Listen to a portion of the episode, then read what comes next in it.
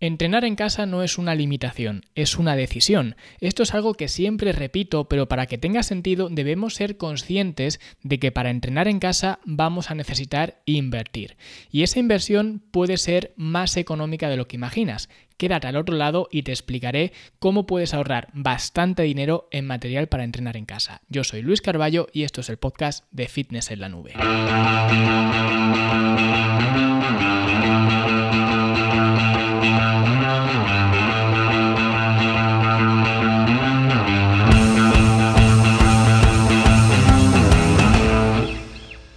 Las creencias más populares y, por qué no decirlo, más equivocadas que tiene la gente es que entrenar en casa es gratis. Y es cierto que el ahorro de dinero puede ser muy significativo si lo comparas con entrenar en un gimnasio comercial.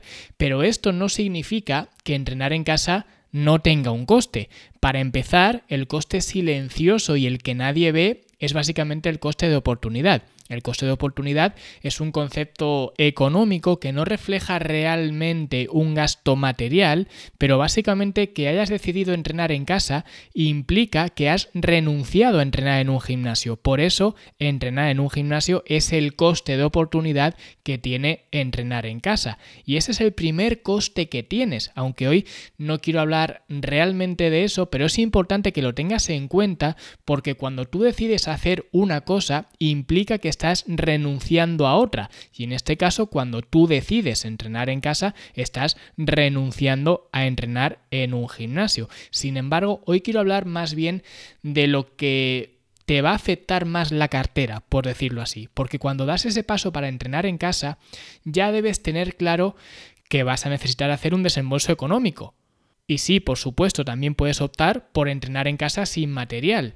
De hecho, si buscas en YouTube rutina para entrenar en casa sin material, vas a encontrar miles o millones de vídeos donde la gente te va a explicar cómo hacer infinidad de rutinas. Ahora bien, esto no significa que eso sea lo más adecuado, porque el problema de hacer esto, de entrenar sin material, es que si ya hemos visto que el coste de oportunidad de entrenar en casa es entrenar en un gimnasio, eso significa que si entrenamos en casa vamos a estar limitados, y quiero utilizar esta palabra, aunque ya he mencionado al principio en la introducción que entrenar en casa no es una limitación sino una decisión, pero si vamos con esa mentalidad, vamos a hacer que esa losa, que ese coste de oportunidad que es entrenar en un gimnasio, no nos sea rentable, porque evidentemente en casa vamos a estar más limitados con respecto al material. Por tanto, si tú vas con la mentalidad de no hacer ningún desembolso, te vas a estar encerrando en tu propia limitación y no puedes regodearte en esa limitación por más que un señorito o una señorita te diga en un vídeo de YouTube que su rutinilla de tenerte para arriba, para abajo, con las rodillas arriba, abajo, flexiones, ahora me tumbo, ahora me levanto, que todo eso te va a hacer ponerte en forma sin material, porque esto no funciona así. Y aunque pueda ser viable entrenar sin material, especialmente en situaciones pues más excepcionales, pues te vas de vacaciones o estás eh, de obras en tu casa y vas a estar un mes o lo que sea, pues eh, sin entrenar en tu lugar habitual o lo que sea, para cosas excepcionales puede venir bien. Ahora, si lo que buscas es un plan para entrenar a largo plazo, y cuando hablamos de a largo plazo hablamos de para toda la vida, no significa que nunca puedas volver a un gimnasio comercial, significa que entrenar como tal, ya lo he repetido miles de veces, el entrenamiento de musculación debería ser un básico que todas las personas hicieran. Por tanto, cuando entiendes ese entrenamiento de musculación como un básico en tu rutina diaria, pues eso ya te salta la siguiente pregunta que es ¿dónde lo voy a realizar? ¿En casa o en un gimnasio? Pues si decides en casa ya sabes que vas a tener que entrenar en casa durante muchísimo tiempo, no es solamente un mes o dos meses o lo que sea. Por tanto, si estamos de acuerdo en que entrenar en casa, una de las ventajas principales que tiene es el ahorro en coste con respecto a entrenar en un gimnasio comercial, pues ese ahorro de dinero creo que sería muy inteligente dedicarlo, o al menos una parte de este ahorro, dedicarlo a conseguir material para entrenar en casa. Ahora bien, ¿qué material? Pues aquí ya depende de con quién hables. Y realmente no hay una recomendación que sea más o menos adecuada. Por supuesto yo tengo la mía, pero claro, yo tengo la mía con respecto a los entrenamientos que a mí me gusta hacer y que a mí me gusta recomendar y pautar a mis clientes, alumnos en la academia, etc. Por eso, digamos que recomiendo estas cosas que voy a mencionar, pero a lo mejor si hablas con otro entrenador, pues te recomienda otra cosa. Realmente todo depende de cómo lo vayas a utilizar.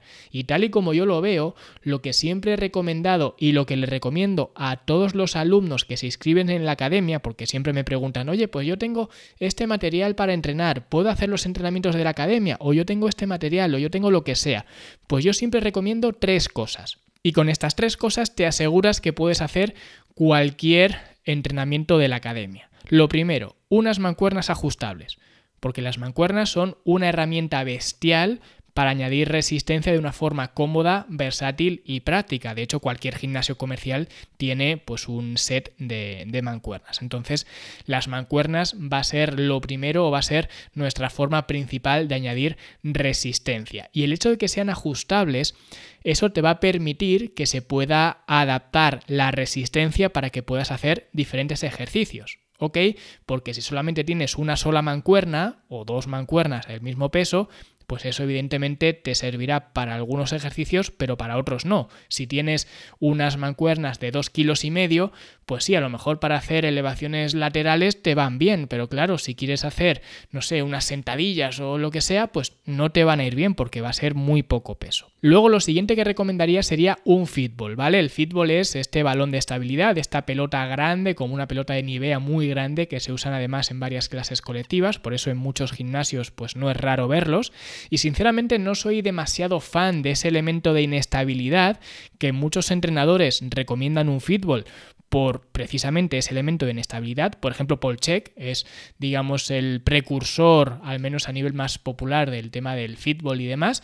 Sin embargo, yo no lo veo como ese elemento de inestabilidad o no lo recomiendo por ese elemento, aunque evidentemente al ser una esfera, pues tiene ese elemento de inestabilidad. Sin embargo, sí que lo veo como una forma de poder manipular la posición de tu cuerpo igual o al menos de forma parecida que podrías hacer con un banco de musculación, con un banco de entrenamiento. Solamente que el fútbol es infinitamente más barato. Si tienes más dinero y quieres pues meterte en un banco de entrenamiento que sea ajustable, pues también sería una muy buena opción por supuesto mejor que el fútbol, lo que pasa es que te va a salir mucho más caro.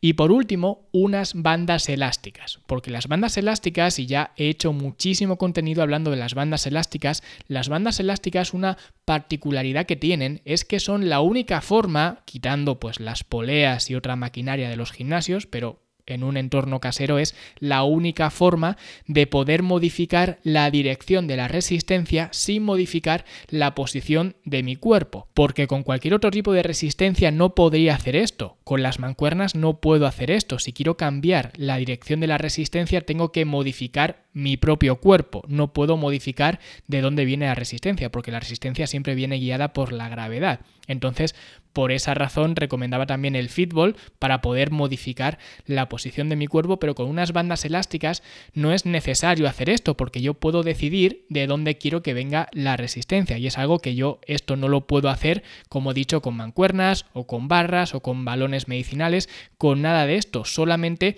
con las bandas elásticas. Por eso, entre otras cosas, son tan valiosas, por eso y por el coste que tienen que es muy pero que muy bajo y además las puedes guardar en cualquier sitio es, salvando las distancias, salvando mucho las distancias, es como tener una máquina de poleas, pero que puedes guardar pues en una mochilita y lo puedes meter pues debajo de la cama o en un cajón del armario o donde sea. Por tanto, no ocupan apenas espacio en casa. Eso sí, asegúrate siempre de comprar las bandas elásticas en packs. No compres las bandas elásticas sueltas, a no ser pues que sea para reemplazar alguna banda que se te haya roto o lo que sea. Yo en particular ahora se me han empezado a romper un juego de bandas elásticas que tenía, pues ya han empezado a, a romperse, por ejemplo. Entonces tendré que ver si comprar un pack nuevo o comprar las bandas elásticas que de momento se me han partido tres, ¿vale? Del mismo juego, con lo cual entiendo que ya pues la goma estará pasada, así que el resto de bandas no tardarán en caer, seguramente.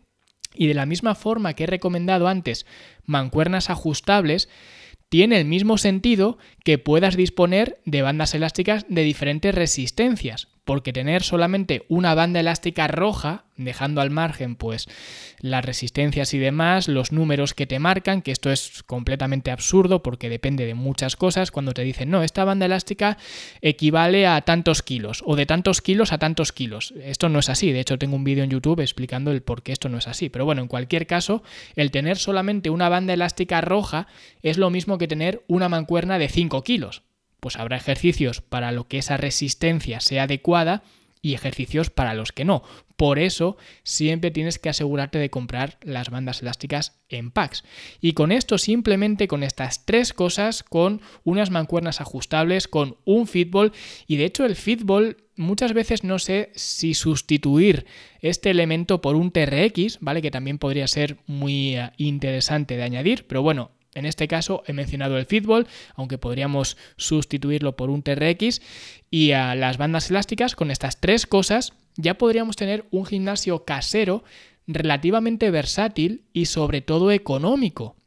Y comprar todo esto no te va a costar mucho más de dos mensualidades en un gimnasio comercial. Por tanto, si renuncias, que recuerda, el coste de oportunidad es ir a un gimnasio comercial, cuando renuncias a este gimnasio comercial, en un par de meses ya podrías estar amortizando pues ese material que acabas de comprar para entrenar en casa. Y a partir de aquí ya podrás ir ampliando ese gimnasio a medida que vayas ahorrando y te vayas quizás sumergiendo más en el tema de entrenar en casa y demás y podrás añadir otros equipamientos. De hecho, en el curso de cómo montar un gimnasio en casa que tenemos en la academia te explico cuáles serían los siguientes pasos, los siguientes elementos, te desarrollo lo que sería un gimnasio en casa desde cero y básicamente los primeros elementos son estos que he comentado, pero esto se puede ir ampliando poco a poco a medida que vas ahorrando y como digo que te vas sumergiendo en entrenar en casa, que cada vez vas teniendo más claro que entrenar en casa es lo tuyo y sobre todo depende del espacio que tengas y demás, pues evidentemente te voy a recomendar unos equipamientos u otros. Pero en cualquier caso, este es el equipamiento básico que le recomiendo a todo el mundo y a partir de aquí ya puedes ir construyendo progresivamente lo que sería tu gimnasio en casa. Así que si quieres hacer este curso para aprender a montar un gimnasio en casa, lo tienes dentro de la academia, así como el resto de cursos, así como el resto de módulos de formación, así como los eventos en directo, así como los entrenamientos y así como todo lo que tienes dentro de la academia para mejorar tu forma física y tu estilo de vida. Si quieres acceder a la academia, fitnesslanube.com barra academia. Hasta aquí el episodio de hoy, espero que os haya gustado, si ha sido así, like, suscribiros a este podcast, dejad un comentario bonito y nosotros como siempre, o al menos como siempre durante este experimento, nos escuchamos mañana.